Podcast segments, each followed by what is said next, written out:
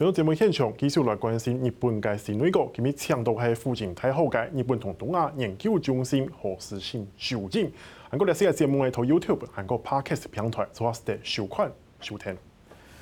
老师，那么呃上半场其实聊了蛮多，当然说也是其实也是强调稳定，然后维持的安倍路线，这是菅义伟内阁的最重要的任务。那当然，如果要维持安倍路线，其实大家都会在猜想说，哎，是不是有机会来修宪？尤其是呃安倍之前都很想修的宪法第九条。那菅义伟其实也认为说，这是党内已经是党内的共识了。那包括安倍之前留下一些问题，像是呃人质问题，像是北方四岛这些问题都没有解决。那老是您分析一下我，就是说，菅义伟有可能在这些问题上会有所进展。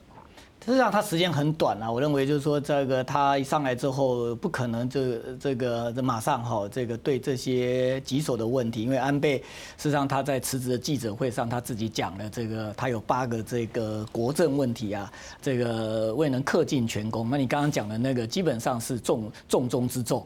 那不过那也是最困难的部分哈，特别修宪，当然修宪这或许是党内的一个共识了哈。那不过修宪还是要过民意这一关。你看这个过去安倍哈，这个他哪怕他在国会里面众参两院已经掌握了修宪所需要的席次，因为这里面还有一些在野党，他们也同样是保守派啊，对不对？那他们也支持修宪哈。那所以其实凑在一起，国会要通过，事实上是这个问题不大。但是日本的修宪还要经过公民复决，所以他们一直在看这个公民复决，就是民意的一个走向啦。那公民复决这一关，如果这个铩羽而归的话，那事实上这对于未来的修宪反而是不好。为什么？因为很长，这可能在未来很长一段时间就不能再提修。所以他们只要一提出来，就一定要这个通过。那但是他们不会强渡关山，所以他基本上就是说现在的这个民意啊，这个呃起起伏伏哈，可是就是很没有很明显的就是支持修宪的民意啊，这个占这个过半哈。那所以我觉得他们。呃，未来事实上，我觉得菅义伟在初期的时候，如果要修宪的话，我也我也认为以他的政治性格了哈，他跟安倍事实上都是一个非常这个求稳定的人哈。那所以我觉得他也不会暴冲，那他应该还是初期的这个这个先跟民意做沟通，而且更重要的是，现在国会已经到了这个最后一年哈。那这样的一种国会，呃，你要通过修宪，可能也这个没有办法对民意交代。那那。应该还是要经过民意的洗礼，对不对？然后等新的国会这个这个出来之后，然后再看国会的一个结构，那再来做这个呃整个修宪的这样一个议题的一个讨论。那不过就是说这个呃，他短时间的话，我认为还是可能他的长项是在内政，他他怎么样把这个日本的这样的一个呃疫情之后的这个经济振兴起来？而且我觉得他蛮好的，这样就是他很知道地方，在过去日本的安。倍经济学啊，就有时候这个就是说，它的这个这个成效似乎不能够进入到对对，而且不能够让这些偏乡的这个经济，因为你安倍经济学而活化。安倍经济经常是。大都会受到好处，所以但是秋秋田出生的，而且很知道民间疾苦的这样的一个菅义伟，他或许能够啊这个去补这个安倍过去比较不足的这一块哈。那如果他可以做得好的话，我认为就是说反而啊就是说他在这样的一个过程里面去累积他的名望，然后进而这个呃这个再找机会去说服这个日本国民哈来支持修宪，那这样应该是一个比较稳一个比较稳健的一个做法。可是虽然说是顾内政，可是重点是在外交上，你也不能完全没有成绩吧？尤其是现在美中对抗的格局下，那我刚刚想到北方四岛或者是包括人质问题，其实也都涉及外交的问题。那当然，其实更重要就是现在是美国跟中国之间看起来，呃，这个路线好像还是延续着安倍的亲美抗中这样的路线吗？还是说菅义伟会有所调整或是保留呢？事实上，我觉得在川普当总统之后，哈，那当然这个美中对立越来越尖锐，特别美国现在在选举，哈，那美中关系真的是一九七九年他们建交之后最坏的这样的一个这个时机点。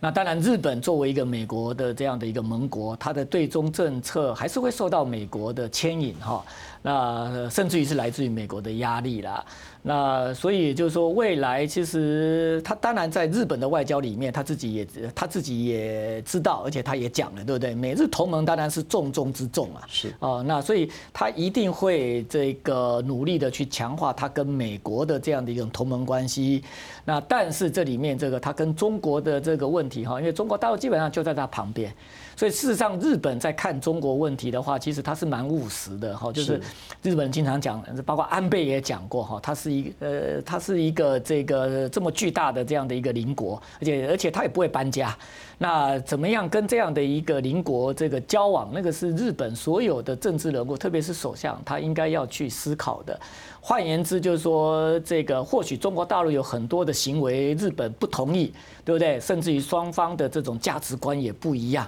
可是，这日本基本上在对中关系上面，它始终还是会维持在一个双方是可对话的这样的一个呃这样的一种样态。而且在现在的美日关系之下，哈，这个事实上，川普总统对盟国的一个态度是跟以前美国总统不一样，哈。所以事实上，在外交的时候，我们也看，就是说，当美日的这个这样的一种信任关系并不是很稳固的时候，那日本在外交上面，他们会操作对中国的外交，然后来。来拉住这个美国的一个关系，算是一个避险的概念吗？对，那个有点像我们国际政治里面的一个避险，但是这里面不是说谁去取代谁。日本基本上现在不存在，就是说用中国的关系去取代对美的关系，这个这个是不存在，这也是不务实的。可是就是说，他需要用这个大陆的一个关系去保护他跟美国的这个一个杠杆操作。对，那所所以其实现在美国这个两党哈正在这个选举，那一个多月之后有新的总统，这个我们好像认为就是说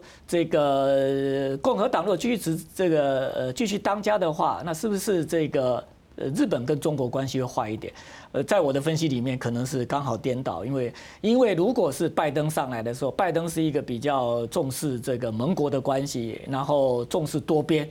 那这个立场基本上是跟日本的外交政策是一致的哈。那如果美国跟日本的同盟关系是一个比较双方比较这个稳固哈，那那反而日本对中国的这个外交的需要会弱化。那这个时候，其实日本在整个东海，现在像中国大陆在东海的海警船也非常的活跃，对不对？但是日本有时候他会顾及到刚刚我们讲的这些问题，所以他态度上会比较保守一点。可是如果美国跟他的关系是非常这个信实的，对这样的一个关系的话，反而日本会比较胆子大一点，哈，个在这个整个东海问题上面会可能比较强硬，就如同我们看到奥巴马时候，对不对？奥巴马时候其实很清楚啊。这个美日关系基本上是比较稳固的，那但是那时候的这个中日关系是很坏的。对，老师，可是就是呃，当然之前本来大家也蛮关注的是中国国家主席习近平。他本来四月要访日，可是现在因为安倍下台啊，加上疫情的关系啦，那他后来推迟到十一月。那也有分析会觉得说，尤其是中国方面的分析，有些学者会认为说，其实呃，菅义伟还是会继续的来推动邀请习近平访日本。那老师，那你怎么看这件事情？但是中国好像也要看是不是这个人会长期执政，再决定要不要再跟他交往。对，那我想这个呃，你完全说到重点哈，就是说第一个，你菅义伟要证明自己是一个长期在位的，那而且就是说，现在对菅义伟来讲的话，他或许这个对中对习近平访这件事情，他不是一个他 priority 最高的这样的一个这个呃外交的的的的一个工作。那而且特别是，如果是习近平要访日的话，他一定要有一个这个成果出来。因为过去我们从江泽民还有胡锦涛访日的时候，都有一个这样的一个所谓的这个政治文件，对不对？那就是说，未来习近平如果真的到日本去访问，一定要有第五份政治文件，否则他不如不去。问题是在现在的状况之下，要有这样的一个这个第五份文件，要能够这个取得双方的同意的话，我觉得有困难。那所以包括大陆的学者哈，还有日本像那天鹅会老师等等，他们也都认为，就是说，呃，从目前状况来讲的话，不能说这个这个习近平访日是完全没机会，可是比这个安倍那个时候啊，这个现在机会是小了许多。那当当然就是我们也认为说，就是菅义伟是有台派的，嗯，然后呢，他所现在任用的防卫大臣岸信夫也是有台派的。那老师你怎么看未来台日关系在起码这一年当中会再继续升温吗？还是其实，在安倍的时候就已经达到高峰了？是安倍首相，当然他对台湾是一个这个非常友好的一个首相哈，而且他的这个安倍家族哈，那个包括这个从这个岸信介到他叔公佐藤，都是对中华民国很好的这样的一个首相。那不过这我们讲呢，台日关系基本上还是会受到结构影响啦。那基本上有更高、更高位的这样的一个关系，比方讲这个会受到美中关系、美日关系、中日关系的这样子在上层的这三个关系的这样的一个牵引哈。那所以台日关系基本上这个在未来。呃，我认为也不会太坏。为什么？因为我们台湾跟日本本来就有很好的这样的一种这个双方的这个经济跟文化的这样的一个非常紧密的这种互动哈，而且双方的人民对对方事实上都非常的友善。那这样的这个这样的台日关系当然不会不会这个坏到哪里去哈。那可是如果说双方还是要有一些这个关系上的突破，我认为安倍事实上任内在台日关系有一个问题没有解决啊，就日本基本上也把这个东西认为是，如果台日未来要这，比方说这个蔡总统很希望跟日日跟日本在签这个自由贸易，对不对？对。那但是实际上卡在自由贸易之前呢，日本它